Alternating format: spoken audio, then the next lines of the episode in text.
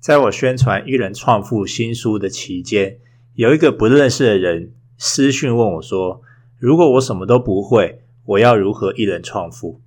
我翻了翻白眼啊，还是回答他。我就问说：“那你觉得呢？”当然是学习一个特殊的能力啊，因为这种问题就好像在问说：“如果我什么都不会，我该如何成功呢？”我心想说：“怎么会有人问这样的问题？什么都不会等于没机会成功？”这不是废话吗？但是经过我最初的心中嘲笑之后，我反思了这个问题。也许我不应该笑他，就是因为他什么都不会，所以打从根本不会知道什么都不会等于没机会成功这个道理。所以也许我应该来认真回答这个大哉问：如果一个人什么都不会，那他该怎么做才会成功呢？这一集我就来认真回答这个问题。啊，我相信我的听众应该都很有水准，不会问出这样的问题。但是，也许某些人他可能真的不知道该怎么做才会成功。所以这一集我会分享十点我觉得该做的事情，如果都做好做满的话，也许就会有机会成功。OK，那我们就开始吧。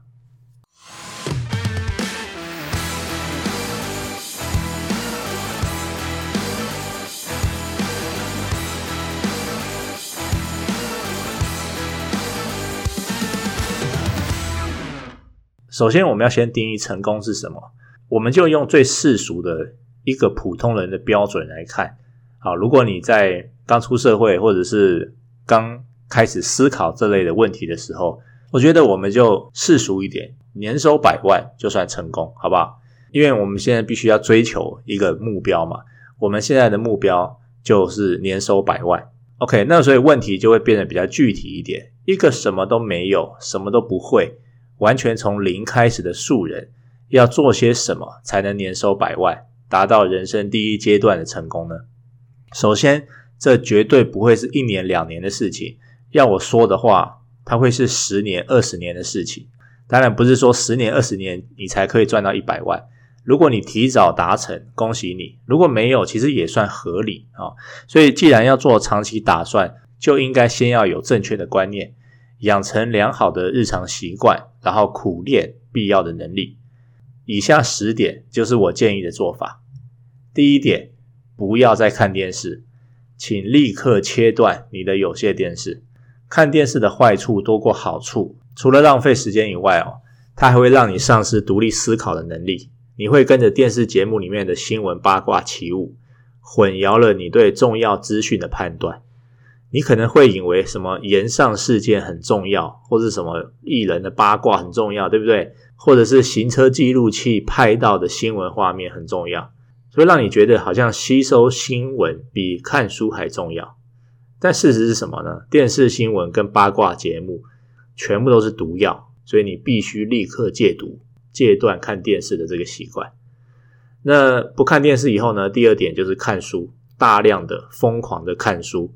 把你曾经看电视的时间全部拿来看书，然后我建议比较特别，你不要看新书，因为新书不等于好书，好书才等于好书。OK，很多新书呢，就算它是畅销排行榜，它也可能是经典好书的重述或者是抄译。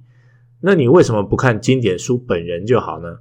阅读好书一毛钱都不用花，而且它可以让你赚大钱。图书馆可以一次借三十本。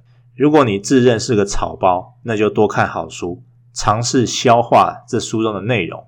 同个领域看个五到十本好书，你就会抓到一个共通点，然后你就会开始对这个主题有些想法。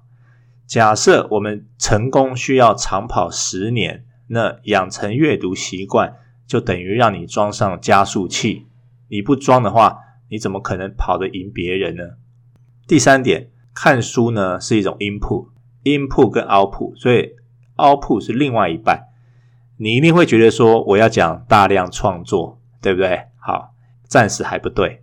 我认为呢，如果你的生活经验不够，你只因为看了点书就以为自己可以写出好文章的话，那就错了。因为创作出好作品需要有丰富的生活经验，所以在你看书的同时，你应该把自己的生活弄得精彩一点。什么叫做生活精彩呢？你应该去多交点朋友，啊，同性异性都要均衡。你要把钱花在生活体验上面，越多元、越特别越好。你要尽可能的跳出舒适圈，去做一些你从来没有做过的事情，追求一些刺激和冒险，主动的在安全和道德的前提下，多尝试新鲜事物。那这么做的重点是什么呢？就是让你这个人呢，充满故事，而且是真实的故事。故事对我们来说非常重要啊！我记得我有讲过一集 podcast，所以如果你对于故事有多重要的话呢，可以再回顾以前我的 podcast。好，第四点，我认为你要学好一个第二语言。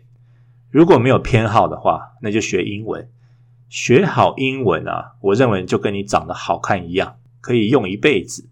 你越早学好英文，它的报酬时间就越长。但这并不是说你已经四五十岁了、六七十岁了就可以不用学英文了啊！我认为还是要，因为报酬时间再短也比没有好嘛。学会英文可以让你瞬间超越很多人，可以让你吸收全球资讯，因为最新的资讯、最新的趋势都是英文优先。学好英文等于你在资讯的 input 上面可以领先一大堆人。OK，所以我们又超越了一些人。第五点呢，我认为要成功，你必须掌握趋势。那这其实就是资讯，资讯就是力量，掌握趋势就是比别人抢得先机。我认为，如果你要赚钱的话，赚钱的第一要件啊，就是站在风口上。你要知道热钱聚集在哪里，在钱多的区域内，你随便往哪里一站。随便伸手乱抓都有钱。相反的哦，在一个冷清贫瘠的沙漠中，你再厉害也会被渴死。所以，你若想赚钱，你若想致富，你就必须看清趋势，掌握趋势。你要抛下旧包袱、旧观念，果断的改换跑道。有一句话说哈，这好像是马云说的啊，反正不管什么都是马云说的了哈，或者是李嘉诚啊。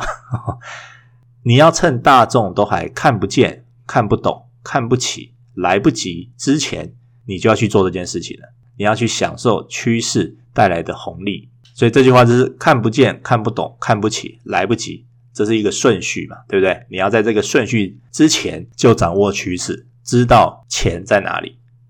好，那讲到这边的话，我又要岔题了。那现在的大趋势是什么？当然是 crypto 嘛，当然是加密货币、区块链、NFT 啊，所以。你就看到很多人前仆后继的进来这一块，因为这就是趋势，这就是钱最多的地方。你随便往哪里一站，好，随便乱抓都有钱嘛。OK，好，所以这是第五点。第六点，我认为你要为别人创造价值。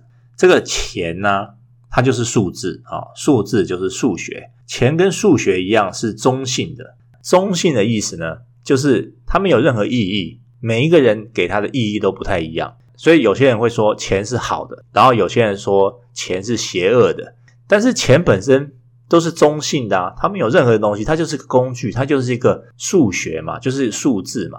每个人会给它不同的意义。那你呢？如果想要赚这种东西，赚更多钱的话，你就要把它跟价值绑定，你就要开始收费啊。你收费多少，能帮助多少人？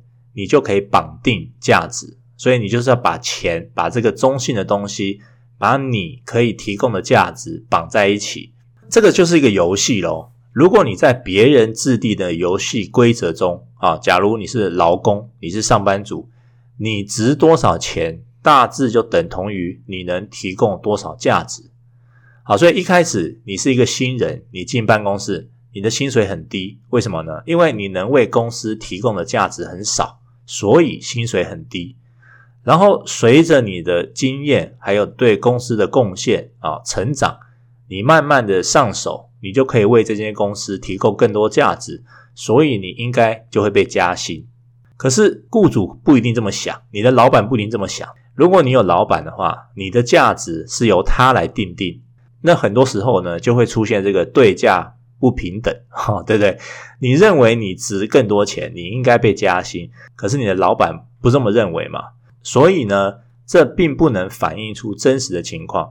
那我认为这个是多数上班族的痛苦来源之一，那就是你自认的价值跟老板认定的价值并不一致，你觉得被小看了，你觉得你没有得到应得的报酬，你的薪水应该被加薪，可是老板没有这么做啊，所以我认为这种内外的不一致，这种你跟别人的对价感不一致，就是一种痛苦来源，因为你在别人制定的游戏规则中。你的价值是由别人来定义。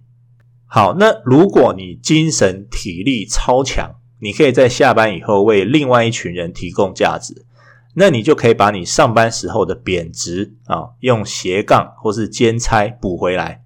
可是斜杠并非长久之计，你再怎么斜杠哈，我跟你保证，你杠不到这个领域顶尖的境界，因为领域最顶尖的人。他们就不可能是斜杠在做的，他们一定都是全职、全心全力、全精神的全集中的投入在这个领域上面，所以他们才有可能做到顶尖的位置。那你只是一个小斜杠，你怎么可能爬到最上面呢？不可能嘛！所以呢，你的价值上不去，你只能停留在底层。就你斜了很多杠，可是每一杠呢都是在顶层，你的价值并没有增加，你的价值并没有升高。你的价值是被分布到很多地方，然后同样的低啊、所以你就会造成一样的，就是低于预期，你低于你自己认为的价值。那真正的解决方法是什么？你就是要专注的做好一件事情，拼命的做到顶尖，然后把你的自身价值最大化。好，第七点，我认为如果你要成功，你应该创业。我再说一次，如果你想成功，你应该创业。为什么我这样讲？因为创业的目的呢，是将你自己的能力逼出来，看看极限在哪里。难道你自己不会好奇自己有多厉害吗？因为人从出生后就一直按照别人安排好的路线走，活在别人制定的游戏规则中。我记得 Steve Jobs 曾经说过，那些制定规则的人不一定比我们聪明，可是却创造了我们周遭所谓的生活。所以呢，我们应该创造自己的游戏规则，自己理想的工作和生活方式，自由的去做我们每一天都想做的事情。那么这样的状态，只有自行创业才有可能实现。第八点，挑战传统思维，跳脱思想舒适圈。我常常在说哈，你的爸妈给你的是上个世代的观念和产物。但是你必须自己看清楚，什么才是符合潮流、现代的观念跟产物。你必须自己去淘汰，就像新陈代谢一样，你要去淘汰某一些你被洗脑的传统思想。然后，当你年纪越来越大的时候呢，你还要挑战自己的年轻时候的思维，就是自己的更新自己，就像手机需要常常更新一样，你才可以 run 一些最新的 app。你的思维其实也是一样，你的思维就是你的作业系统。如果它太老旧，跑不动，那你的硬体啊，也就是你的人，也会开始衰老，然后被时代淘汰。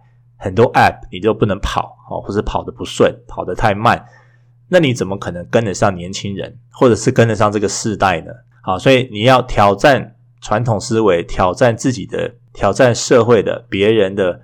权威的啊，可能包括你父母，包括老师，旧的思维，你要不断的更新自己的作业系统，你才有可能成功。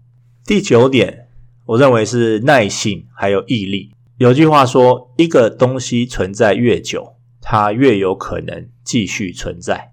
所以，当我们说我们要十年磨一剑，也就是努力十年，但是有谁真正有在一个领域上努力十年？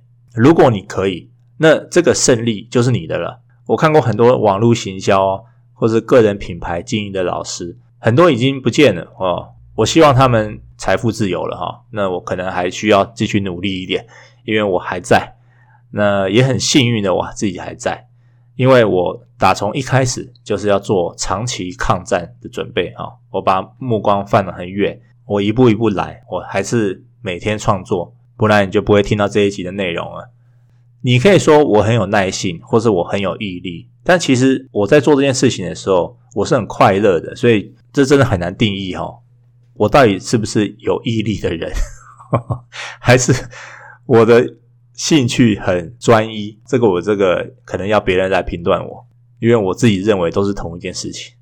我觉得我们呢，一定要看远不看近，看长不看短，因为如果我们做长期规划的话，其实我们就已经赢了那些目光短浅的人，所以不要太轻易放弃。在这条路上，你可以转型，你可以休息，然后持续学习、调整，不断尝试。但是，一旦放弃，你就输了嘛。